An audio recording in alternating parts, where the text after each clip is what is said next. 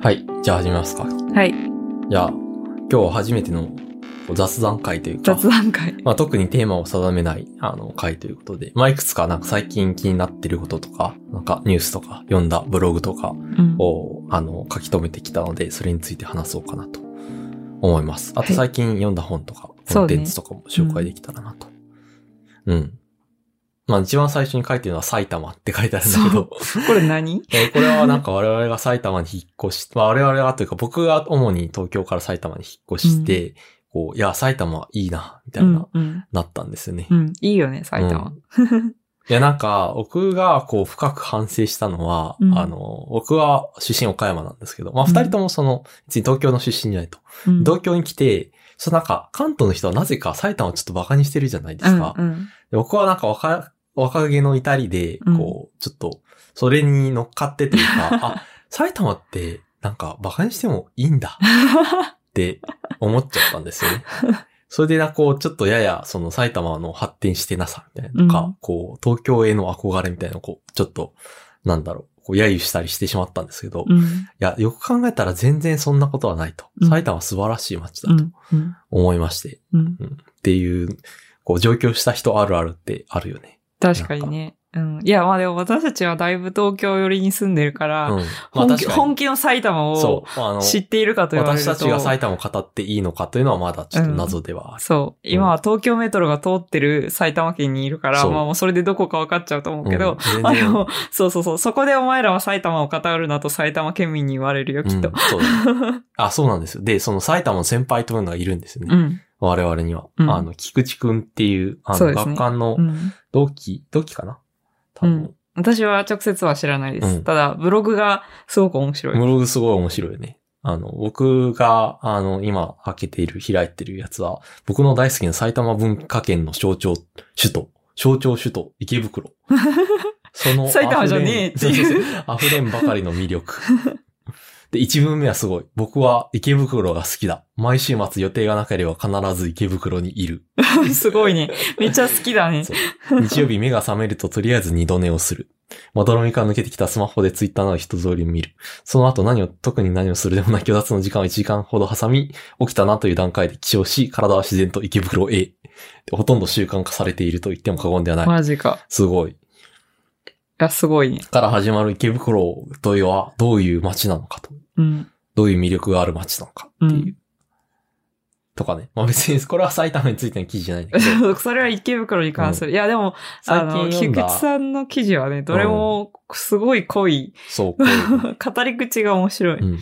で、一番最近、多分11月に、あうの、ん書いてくれたのは、埼玉県の埼玉の起源を探し、起源を探しに、真夜中の埼玉へっていいう。や、これめっちゃ面白かったの面で、白かぜったひね読んでほしい。うん 埼玉の起源というのは、どうも行田にあるらしいんだよ。お酒を飲んでそんな話をした。から始まる。埼玉の起源を探るという。そうですね。いや、すごいね、深夜テンションなんだけど、そうそうそうみんな。なんか、深夜にみんなで埼玉の奥地に行くっていう。い いよね。行田って、あの、聞いたことなかったけど、熊谷の東にある。うーん、結構遠いね。うん。なるほどそうだね。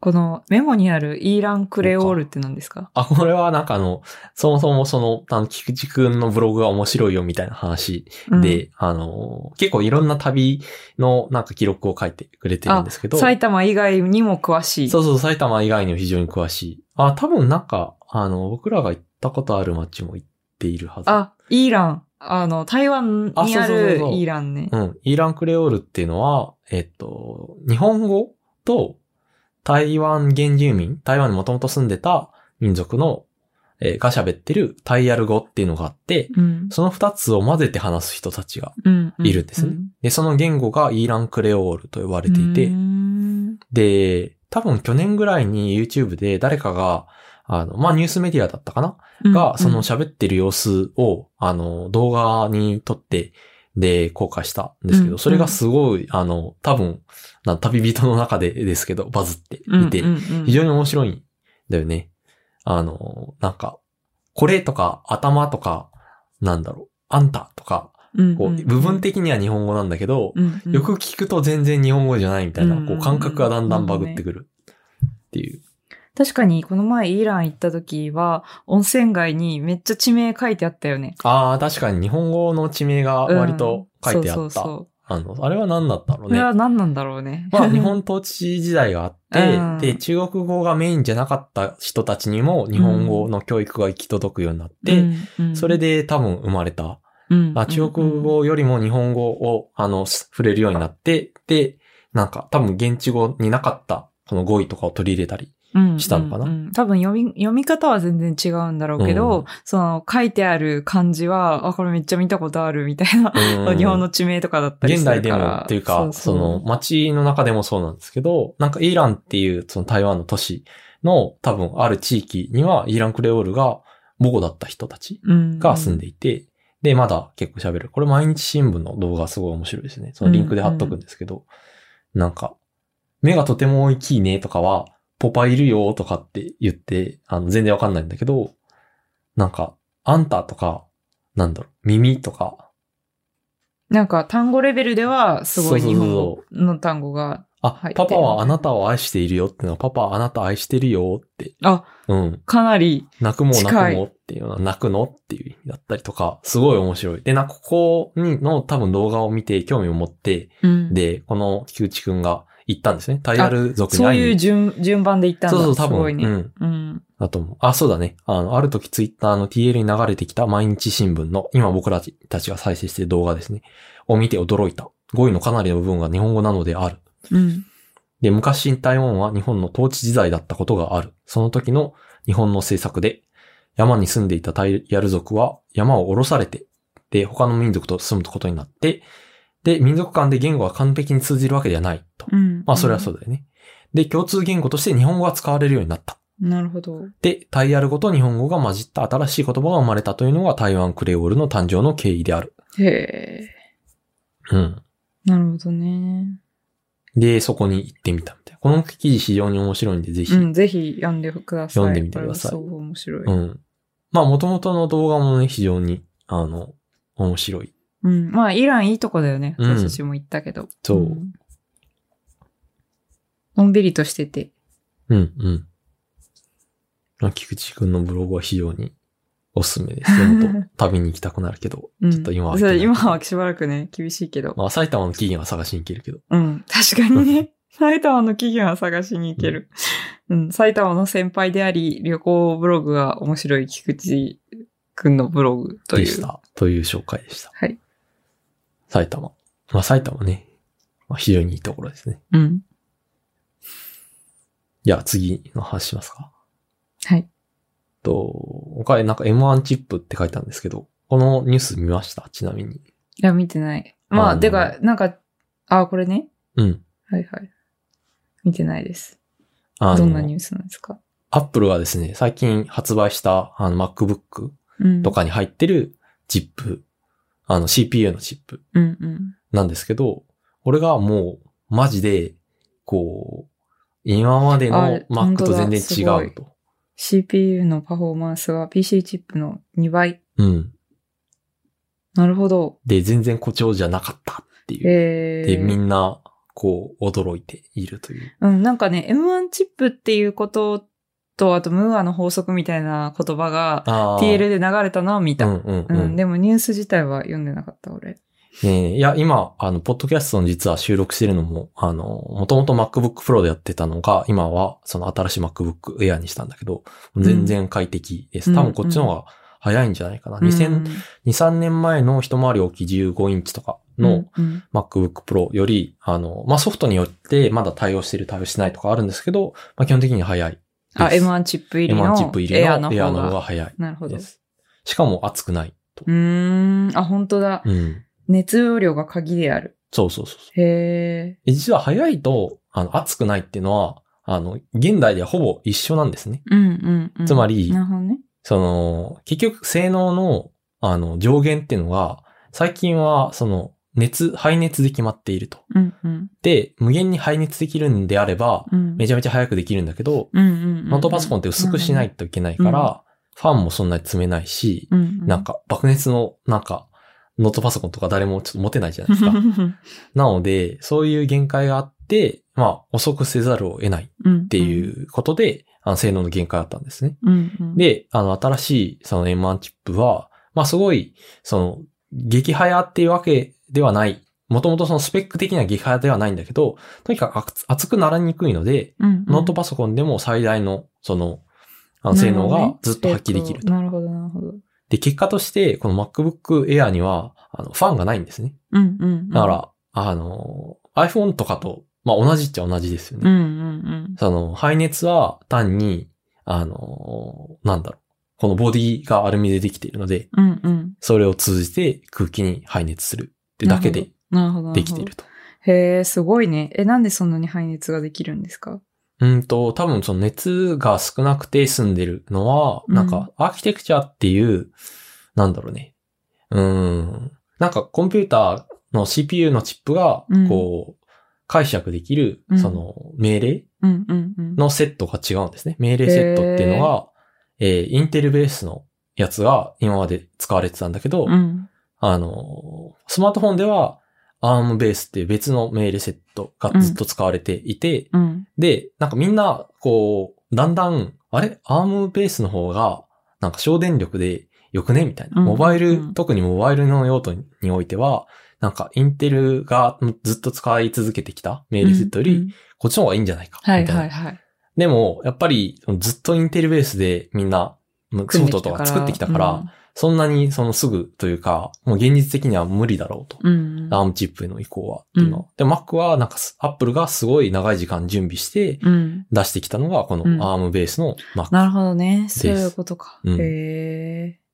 多分なんか、Windows とかは、そのメーカーもめちゃめちゃたくさんいるし、うんソフトを作ってるのもめちゃめちゃたくさんいるから、うんその、なかなか移行が、難しいとなるほどねこっちが未来だっていうのは、はいはいはい。示すことはできても、で、実は ARM ベースの Windows あるんです。はいはいはい。あるんだけど、全然やっぱ人気が出なくて、あーみんなインテルを使うから、うん。すると、ソフトウェアもインテル向けに作るじゃななるいでほすど、か。なるほど。だから、ARM ベースの Windows っていうのは今のところまだ普は及、いうんそこまでしてないと。一応多分なるほサどーフねェイスにも ARM ベースのやつあるんじゃないかな。うだんかうんなるほどね。らマイクロソフトも考えてはいた。うでんやりたかった。うん。だけど、そのソフトウェアもハードウェアもどっちも作ってるっていう強みが、うんうんあの、やっぱ Apple があったから、うん多分今うんう回ん、あの、まあ、みんながまだ移行するかどうかはこれから、あの、次第ですけど、うんまあ、ここまで出してきたってことは、うんもうそれをやりきる自信があるんじゃないかうなと。ん、なるほどね。まあ少なくとも、それを理由に Mac を選んでくれる人を増やしたいみたいなのもしかしたらあるのかもしれそうなだい。ね。。あの、こんだけ性能がいいんだったら、まうあん M1 の方がいいよね、みたういな。んうん、アームベースの方がいいよねって言って、で、移行すると、やっぱお客さんがそっちにいるから、ソフトウェアを作る側、例えうんばうん Adobe のソフトを作る、あの Adobe が、あ、じゃあアームベースに最適化した早いソフトを作ろううんうんうんみたいな、なるっていう、そういう、まあ移行をする力がすごい Apple 多分強いんじゃないかうなと、ん、なる僕ほはど思っねて。ますね。うん。いや、それはすごい面白いニュースですね。うん。いや、これはね、全然、その今までの多分性能が上がりました、みたいな話とは全く一多世分を隠して一。斉を隠している。うん。。し、まあ、アップルの強みが出ているな、といううん感じはしますね。なるほどね。うん。まあなんか、実は、あの、CPU アーキテクチャを変えたって言って、で、それがすごい大きな変化だったんですけど、うん別にそれはアップルにとっては初めてではないんうんですね。うんうん。アップル昔、PowerPC って言って、インテルに移行する前は自分で CPU を作ってた。PowerPC は自分で作ってたのかなあ、わそうなんだ。かんないけど、まあインテルじゃなかった時代があったはいはいはい。ですね。で、それから、なんかやっぱ、あの、インテルの方が早いと。うん。から移行しますって言って、はいはいはいその時ももう、あの、大混乱だっなるたんほどね。うん。ですけど、まあ、それをやりきってというのは、まあ、Mac が、Apple が出してるマシンしか、やっぱ、あの、Mac が動かせないんで、うん。まあ、ユーザーとしては、まあ、それだけ言うんだったら、早いんだったら、まあ、移行せざるを得ないねって言って、徐々に移行して、多分それも数年ぐらいかかった。にだけど、まあ、大移動を済ませたと。なるほど。まあ、それで、それが可能であるっていうのがあったんだね、もうすでに。そうそう。多分それで、パワー、まあ、自信というか、あうんの、あったんじゃないかなとはなるほど。思いますね。うん。 うんいや、すごい。しかもなんか面白いのは、あの、コア数ってあるじゃないですか。うん8コアとか。はいはい、わかる。うん、で、インテルのやつは例えば4コアとかうん8コアとか行った時には、コアは1個ずつ同じですよね。同じコアが8つある。うん。っていうのが、あの、普通だと思うんですけど、あの、M1 のチップには、えー速いコアと、なんか、省電力のコアが2種類あって、へえ。 4つずつある。えですよー全然よくわかんない。そうなんだ。そう。だから、高性能な処理をするコアと、それが得意なコアと、うん。なんか、だらだら強いなんか、ウェブ、ネットサーフィンとかしてる時うん。ああ。は、そのぐらいだったらできるよみたいな。はいそう、省電はいは力いだけど、そんなに速くないっていうコアがあって、で、例えば写真の編集とかするときは、高性能のコア4つをうんフル稼働させるし、うん。で、なんか YouTube 見てるだけみたいなときは、うん。その省電力のコアだけで、へで、えやるという。っていうのをやってると。まあ、いろいろ詰め込みすぎて、うんあの、面白い技術を、なんかこ、のポッドキャストで語り、語りきれないんですけど、うん。うんいや、うんもうこれだけで一回やってもいい一んじゃ回なやってもいいかもししれない。確かに。まあ僕もちょっとその前に勉強は必要なんで、うんとりあえずちょっとニュースとしてれない。 うん。うん紹介を。をしいていこうやかな、すごい。面白いね。いや、CPU 作れる人ってすごいよねう。 ん。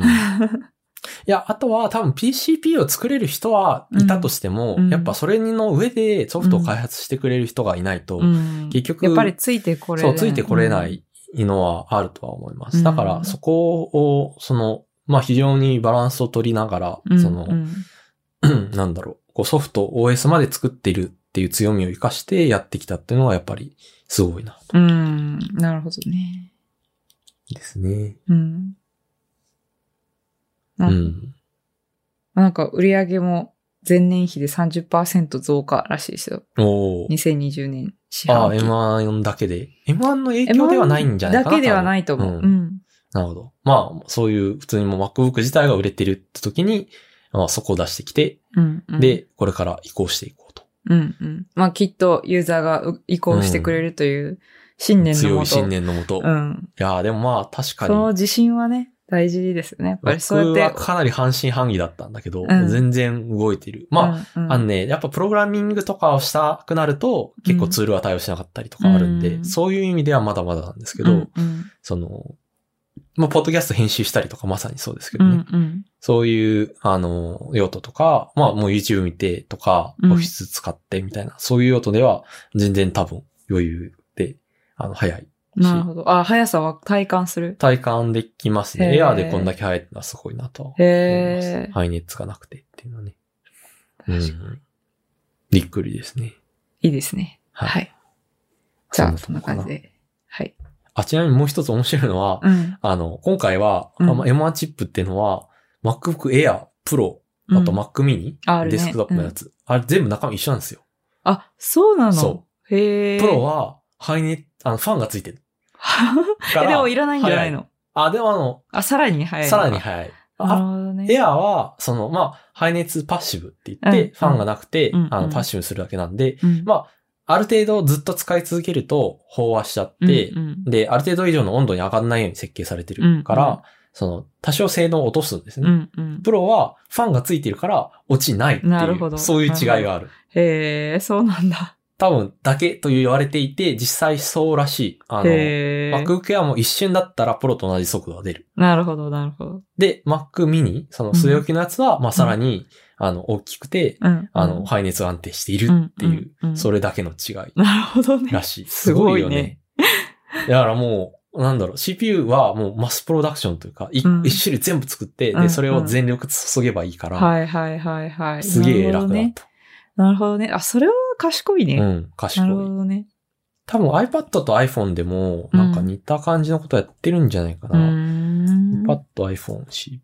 なんか使い回したり、まあ、あの、基本的な設計はもちろん使い回してるんだけうど、んうんうん。 うんまあ、どうやったら量産できるかっていう、そういうところも考えてて、っていうか、うんなんかまさか一緒のものを出してくると思わなかった。側だけ変えてね。そう側だけ変えて。うんなるほどね。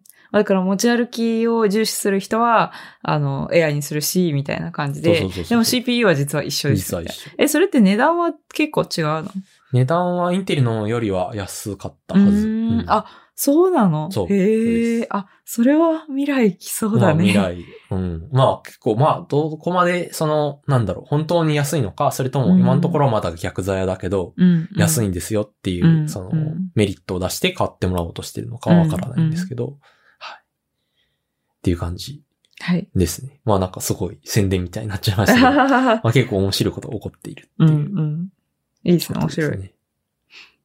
はい。じゃあ次は、あ、最近読んだ本とコンテンツうん。の話をしようかな。そうだね。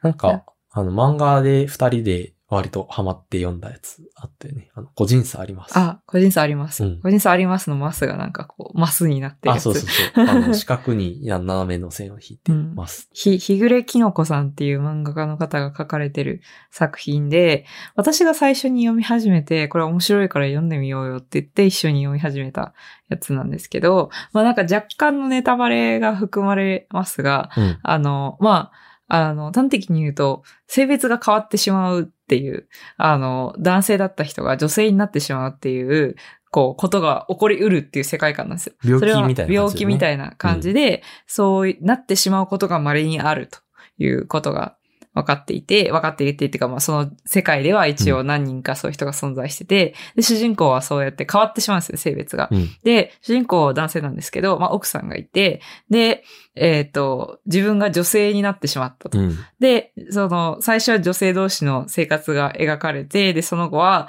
まあ、あの、その性別が一回戻ったと思ったら、こう、なんだろう、あ、い一回変わったと思ったらもう一回戻ってしまったりみたいなことがあったりとかして、まあなんかそう、そうやって自分の性別がいろいろ変わる中で、ずっと同じ、その、妻の人との、その関係とか、まあその周りの人との関係性みたいなのがいろいろ変わっていくみたいなうんうんそう話で、ですねまあ結構面白かったうよね、ん。舞台が現代日本なんだけど、まあ、そういう現象が起こってしまうとしたら、どういう社会の受け入れ方があるだろうかみたいな。うんちょっと SF っぽい感じ。そうだね、SF っぽい。かなうんまあそんなに SF 要素があるわけじゃないけど、うん。なんかそこだけ取り出すと結構 SF 感は。うんあるかななんか SF の中の、その、その新しい技術に対する需要部分、そのうん人間関係のところだけを、こう、拾、拾い集めたみたいな感じだよね。うんいうんろんな人間関係に関して。うん。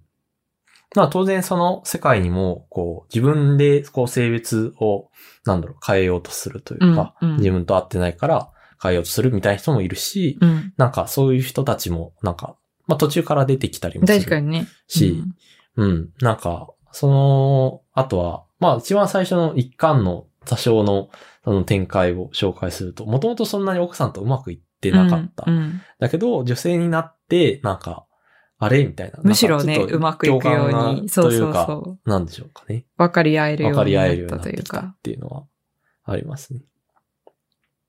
うん。で、なんかその、なんだろうな。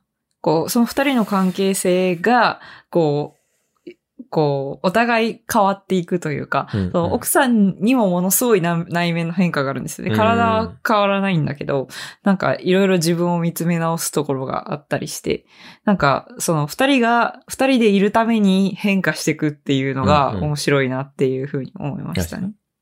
6巻まであるんですけど、なんか結構その話、設定だけ聞いたら、いや、そんな6巻まで持つ話かなって。いやいや、最初は思ったけど、普通に面白かった。うん、うんし、すごいちょうどいいよく終わる。うんなんかあのそうだね短さ長すぎで、ずそうそう、うんあの短さで話のその流れもすごいしっかりしてて、うんうんなんかすごいよくできている話。そうですね。割とおすすめですねお。すすめ。うん。僕なんか終わる漫画好きなんですね。なんかちょっと話したと 思うけど。最近終わったといえば、鬼滅のあ、刃鬼。滅の 刃、確かに。鬼滅の刃の話しますか感想。感想、いやいやいや、読んでないでしょ。二人とも私も読んでないけど。誰とも読んでないけど、そう、まあでも、こんだけ流行っだていたら。ぶそう、減ってるんじゃない全く読んでない人って。ああ、まあどうだろうね。まあアニメとかは私は知っていいけど、うん。本編は読んだことないって人もいるんじゃないかなと思う。あーなるほどね話は全く知らないですから、我々だね。うん。まあ一応私一巻だけ読んだ。なんそうなんか だ、一巻、一巻だけ。じゃあちょっと鬼滅の刃につって知ってること自慢していいよ。えー、やだよ。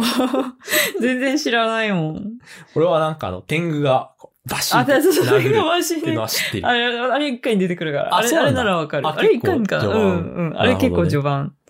うん。それぐらいしか知らないな。うん。なんか、なんだっけ、煉獄さんっていう人が。ああ、煉獄さんっ人気でて人が人気。うん。うんいや、この前、その最終巻が出るときに、うん。あの、全国紙5紙、新聞紙、新はい聞はいはい社5社に、あの、なんだっけ、見開き4ページぐらいそれぞれ、載せたのかなああ、広そ告のを。広す告ごいよを。ね。そうそう。で、広告って言っても全然なんかね、1ページずつ、その、情報量としてはもうキャラがドーンって乗って、名台詞がドーンって乗って、みたいな感じのやつで、あれはすごい、うまいなと思ったのは、やっぱり、こう、15人のそのメインキャラクター確かに。を、うんこう、分散させて載せるんですよはね。いはいはい。で、この新聞社には誰が乗ってて、この新聞社には誰が乗っててみたいな感じになってて、やっぱコレクター欲を誘うじゃないですか。うんうんあと新聞ってその日に買わないと確、かにこなくうなっちゃうからね買えないし、うん、なんかそういうのすごい上手いなと思いました。うんうんなんか、こう、今ね、雑誌とかでいろいろ出るものってあるけど、うんそうやってコレクトできるものって、なんかどんどん減ってるじゃないですか。だから、その、ゆそのテレビシーンもすぐ YouTube に上がったりとかしちゃうし、うんうんなんかそういう時代で、こう、買いたいって思わせる、家に置いときたいなってなるほ感どねじさせるものを、こうう、ん物を作るっていうのがすごい広告マンとしても面白かっただろうなって、うんきっとこれを、確かこにのプロジェクトやろうっていう、その、まあ誰が提案なのかわかんないですけど、うんうそのジャンプの編集部かもしれないしね。うんまあでもなんか、このプロジェクトを提案した人はすごいこの当たり具合が気持ちよかったんじゃないかなと思います、うん確かに。みんなね、なんか集めてっていうのは写真にたまに、そうあその、うツイッそターのタイうそうム。ラインで流れてましたねう。ん。ねえ、でもなんかこんなに流行るとはというか、うんもう完全に日本経済へ貢献しまくってますよね、今ねあれでちょっと思ったのは、あれは、その、新聞広告って、あんだけやるにはもう、もうすごいじお金かかるわけじゃないですか、うんうんうん本来は。うんうん。でも新聞社にとっては、実は、こう、むしろお金を出してもいいぐらいのあ、そうそうそう。いや、だからあ感れじですよはね、。どっちがお金を払ったんだろうって言ってる人いましたう。んあのそう。まあ、うんあの、ディスカウントっていう形なんじゃないかなとはう思ん、う多分私もう。そうじゃないかなと思う。うんうん結構なん今か回は、あれで新聞購読してなくて、新聞初めてじゃないけど、うんなんか久しぶりに買って、うん。なんか、まあ、鬼滅のところだけ多分取り出して取っとくのかしらないですけど。 で、まなあんでか、もねねうんその家に新聞があるっていう状況はできるわけじゃなういん、ですか。うんうん。なんかそれでなんかちょっとこう読んだりすることは多いんじゃないかな。うん、まあう、んそっから購読まで行く人はどんぐらい行くのかわかんないけど、あ、なんか新聞っていうものが家にある生活っていうのは、なんかいろんな家に一瞬だけこう、こう出現するっていうのうんうんうんうは、ん新聞業界にとって結構嬉しいこと。いや、そうですよね。かな絶ー対そうだと思いとは思うまねす。新聞広告って他の媒体に比べても、てきめんに高いんで、うんあの、一面出すのでものすごい額なはずですけど、、うんうんやっぱりす新聞っていう形を使うことで、今まで、こう、鬼滅を読んでた人たちが取らなかったアクションを取らせたっていう、うんその行動をデザインしたっていうのがすごい面白いですよね、うんあれはね。確かになんか、鬼滅読んでない割読にんで語ったない割にね。感想をめちゃ語ってしまった。 鬼滅の本編も、まあ、あの機会があったら読んでみたいですね。はい。面白いらしいんで。まあ、ちょっとこん、これからね、読もうかって話をしてますね。じゃあ次は、あパチンコかな、うんあの、私はこれ読んでない。は。い。あの、小説を最近読んだですね。あの、パチンコっていうのは、ちょっと調べようかな。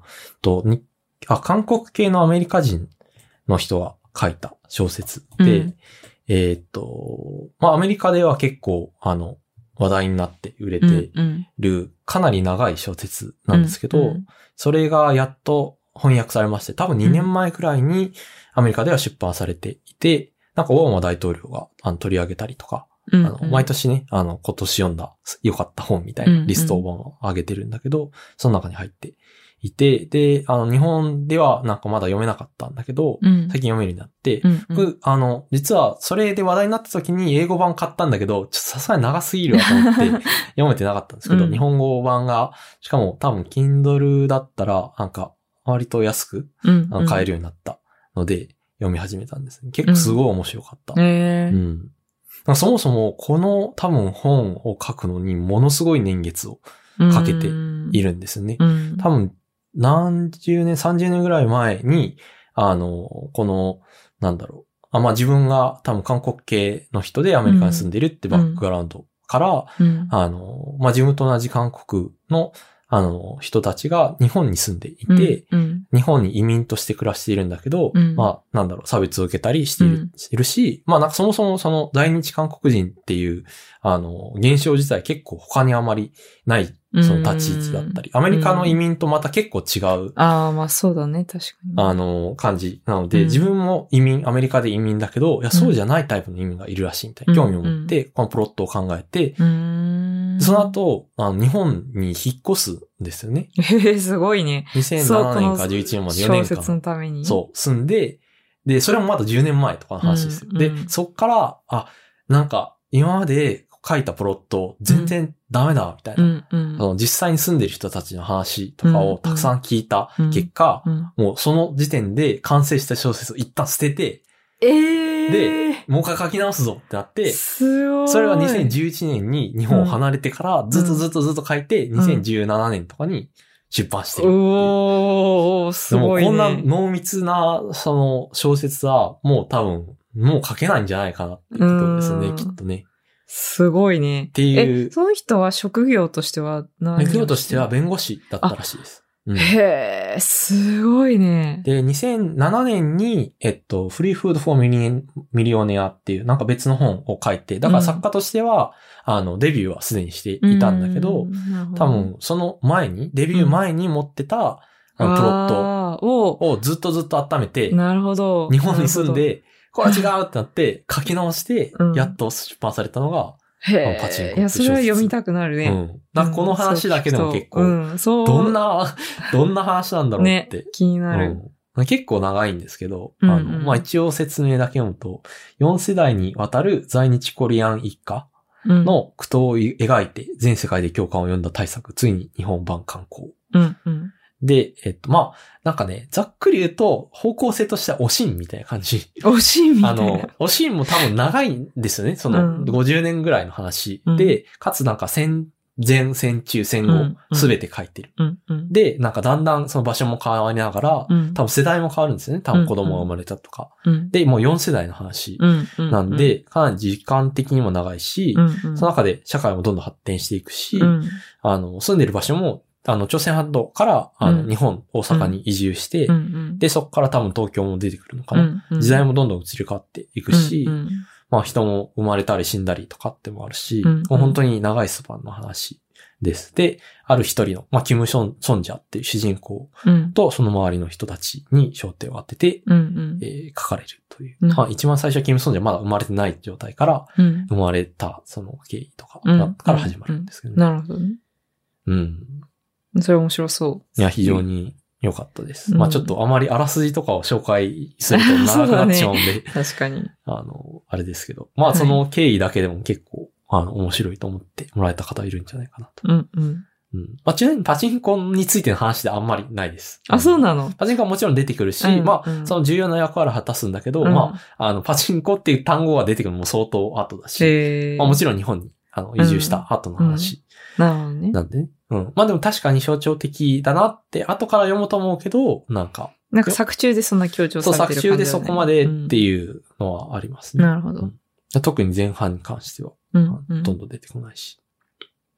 じゃあ、そろそろ本と漫画の話をしたので、はい。映像作品のああ、話を確しかまにす確かかに。うん。だから最近私たちでハマってるものといえば、はい。クイーンズ・ギャンビット、クイズギャンビット。ね。はい。いや、非常に、あの、面白い。うんネットフリックスで配信されているドラマうんですね。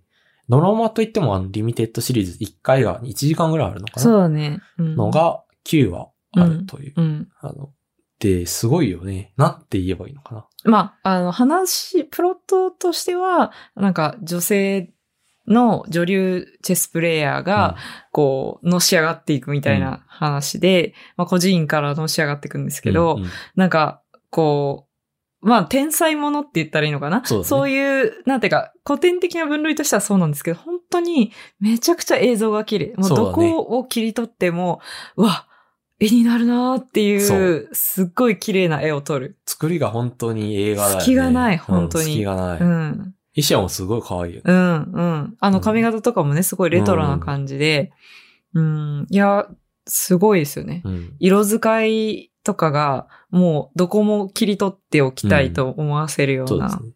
なんか1話の軽い、あの、プロットを紹介しておくと、まあ、個人に、あの、入ることになった女の子がいて、で、地下室で、あの、なん、チャイベルさんかな、うんうんおじさんにチェスを習うんですねう。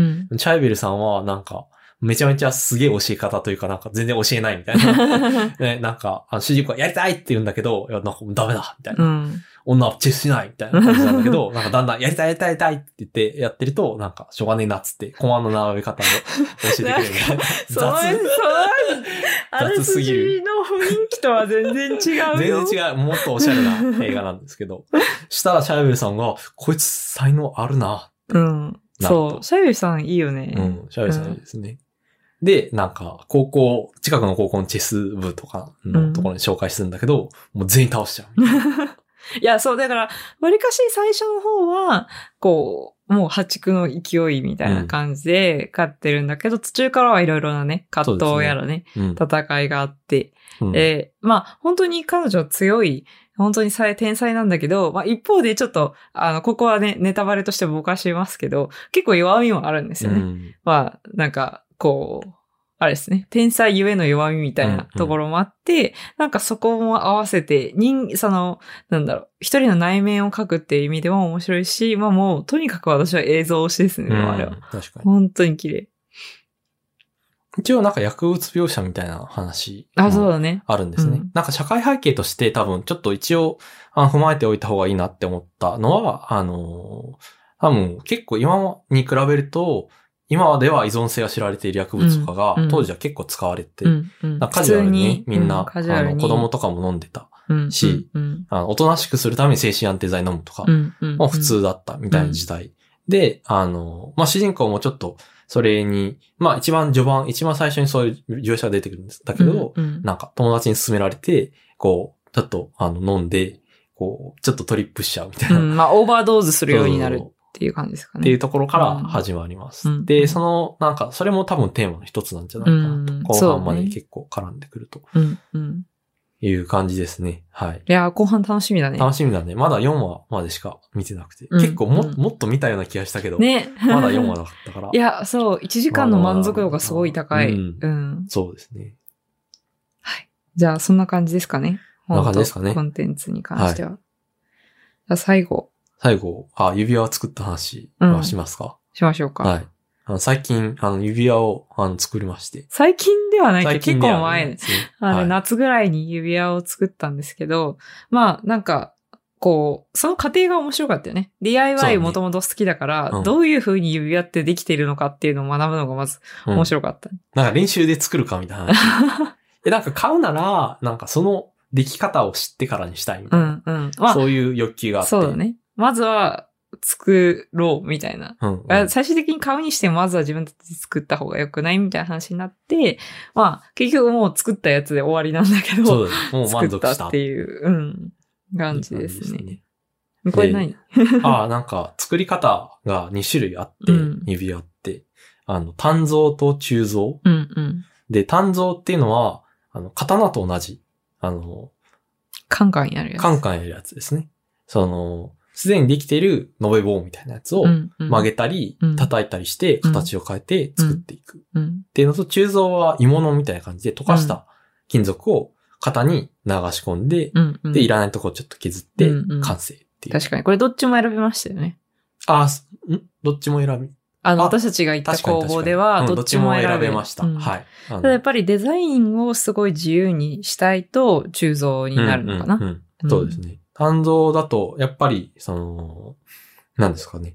まあ、叩いて、あの、伸ばして、で、作れる形には、やっぱり限界があったりとかうんう、んツルツルとかの表面とか、こう丸いやつとかはなかなうんうかんできなかったりして、土目とかはついた、ちょっとゴツッとした感じうの。んうん。まあ、手作り感はそっちの方があるなとは思ったけどね。うん。 そういうのは作れるんですけど、鋳造の方がデザインの自由度が高いってことだったので、僕らはそちらに。うん。ししままししたねた。まあ、まうんずそこまではさっと決まったんですけど、うん、そこからその後ね、デザインを決めるまでが長かったね。いや確かに。なぜかというと、やっぱいろいろその見せてもらうんですよ。その今までここの工房で作った過去どういう作品が作られましたか、うんどういうのを作りたいですかみたいな感じで見せてもらって、そういうのを見ると、あ、これもいいな、あれもいいなってなるけど、そう全く一緒のやつは作りたくない。そう。そいや、これいいなっていうのは正直あったんですよ。うん。で、それをもう真似しちゃうっていうう。そう。だそったう。らうん話は簡単なんですけど、これいい、でもこれをパクりたくはない、みたい な。そうそうそう。無駄、オリジナリティ、そう無駄じゃないけど、まあ、オオリジナリティへのこだわりリがね。ジナリティを出したいっていうこでだわりをや出っしてぱしまっりて。、まあ、なおかつ、まあ、結婚指輪だから、シンプルで、こう、つけられるもの、うんうんうんまあ、なんか派手すぎないくてっていうのだと、やっぱ、シンプルかつオリジナリティがあるって、すっごい難しい要求だと思うんですうよん。基本的には、もう、やられてるはずだからね。 そうそう作れそるうそうのが簡単だったら、うん誰かがもう作ってるか、売ってるか、うん。うんしてるはずだから、そそうじゃない、まあそうじゃないというか、まあ珍しい、ちょっとオリジナリティのある形、かつ、う。うん。まあ、シンプル、ごてごてしてないみうたいんな。うんうん。ものを考え始めると、もう、なんか、全然、沼だったよね。難しいってな って、なんか、予約したじゃないですか、初回。うん。で、3時ぐらいに行ったのかうな。ん。で日が暮れるまでずっと考えて、そうだね。本当はその日に作り切って、うん。鋳造、あの、バトンタッチするんですよね。あの、ロを、あの、青いロを削る。で、削って、あうんの、型を作るところまでやって、うん。そこから多分そのロを使って、石膏で型を作って、うんうん鋳造の順番としては、うん石膏の型を作って、で、そこに金属を流し込んでやるとっていうところは僕らは難しいので、うんうんやってもらうそこはお願いする。その日、初日は予約して、3時ぐらいに予約して、夜までかかって、ロを削り切って作るっていうはずだったんですけど、もともとはそものはずだうった全くそこまでたどり着か ず、あの、紙の、あの、上に、こう、絵をわーって描いて、うんこれじゃないな、これじゃないなって、そうだね。やってたら、こう終わっちゃったよね。そう。でいや、で、それを非常に反省して、うんなん帰っかてきて係員の人もお帰りください。 いやいや、そんなこと言われなかったよ。あ決の、まんなかったんですうね、って言っんて。、まあまあ、じゃあまた次お願いします、みたいな。まあ、気長にね、待ってくれたそよね。うそうそうもう4時間机を占領 しし、して、そう、ただただ、そそう。いや何の道具も使わず、うんうん家でやってこいやっていう。うそう、うんうん、悩んで終まわあでっもたっねて、いう。あの、まあで制も約そとのか聞けたからそう、ね。制約とか、どういう加工ができるかとか、やっぱいかないと確かにうんわかんなかったから、まあ金そう属いうの意味では感じ一とかね回行って本当に良かったと思うんだけど、いや、次は絶対決めなきゃっていうのがあったから、ももううその日帰ってどうするみたいな。そうそうそう今日完成する予定だったのに、何もできないよっ て。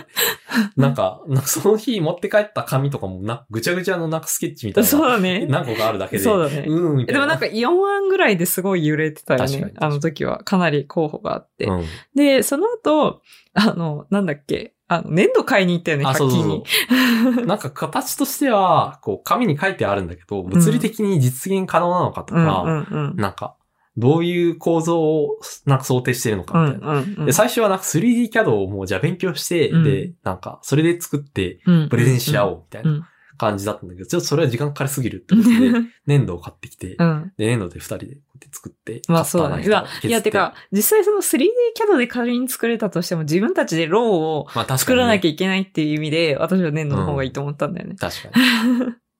まあまあ、 そんな感手触じりでもあ。るしねそう。粘土で作ったりとか、まあ、めっちゃスケッチもね、して、でいろんなサイトを見たよね。うんあ、の、いろんな、すでに売られているものを見てう、んで、あ、でもない、こうでもこなうでもないいってて、で、しかも、あれだよね、その時ちょうど家具も探してたから、はいはい。その、か、家具屋さんに、その、家具屋さんっていうか、まあ、インテリアショップに指輪も置いてるところがあって、うんうんうんでそこで見たのが結構決定的だった気がする。なんか、あなの、んいだっけイデーで、うんうんあの、見た時にうん結構近いデザインがああって、ー確かに。で、近いけど、ちょっと違近いうんけどだけど。全然違うんだけど、あ、でもここをこうしたい、私たちがイメージしてたの、ところを、こそううそうしそて、うそうああすれば、めっちゃいい、よ、よくななりんそか違ううみた分い野な。で似た論文があったみたそいうな。そうそう、そんな感じ、そんな感じ。そうそうあ、この山登れるんだ、みたいな。そうそうそうそうそうって。ことは、俺が見てる山も登れる気がするみたいな、うんうんうんあれ自信になりなまっした、ね。て、そうそうそう。そんな感じで、なんか私たちが考えた、その、私たち何やったかっていうと、こう、指輪って丸いじゃないですか。うんうでんそれを一部、こう、なんだろう、平らに切っちゃう。う 穴は塞がってるけど、ひょその表面だけを、こう、落とすっていう。薄くメスみたいなので、ピそうそッうそてう。切る。ってことですね。そう、ピッて切って、で、ピッて切ったとこの色を、こう、変えるんですよね。うんそのまず断面金属のが色楕円形になって、うんで、その楕円形のところだけは平らだから、ちょっとこう、まあ、なんだろう、光沢があるというかうん、ピカッと光るみたいな感じ。で、その楕円のところだけを、まあ、別の石金属にする。そうですね。うことんですね。だから私はベースがピンクゴールドで、その切った部分が、えっ、と、プラチナになっていて、レフェさんがその逆になってるっていう。そうベーですねスはプラチナで、そこだけがピンクゴールドみたいになってて、で、こう、お互いその、面の大きさを 頑張ってあ一緒に揃するえっていうて、ねそうそうそうそう。で、そこがくっつくようにするっていうのを考えて、うん、いこれだってなって作りましたね。や、あれは非常に大変だったけど、思い出に残りましたね。そうですね。うんまあなかなか、なんか、こう、デザインとして面白かったよね。考えるのが。なんか、うんそそうだねの、オリジナリティとシンプルさとそういう、結婚っていうモチーフをどう入れるかみたいなうんのをうん。考えて。相当いろいろ検討したから、なんか大体の指輪見ても、あ、こういう構造なのかという か、こうやって作るんじゃないかな、みたいなのが、そうだね。わかるようになったのは楽しかったですうね。んうん。やっぱ、なんだろう、こう、作ってる人の話とかも聞いたじゃないですか。あそあ、の確かに工房をやってる人。工房やってる人別のの工房で自分で作ってデザインをしてっていうことをやってる人。で、まあ、オーダーメイド、あの、工房だったんで、うんうん。割と詳しい話聞消けえてたよね。面白かったですね。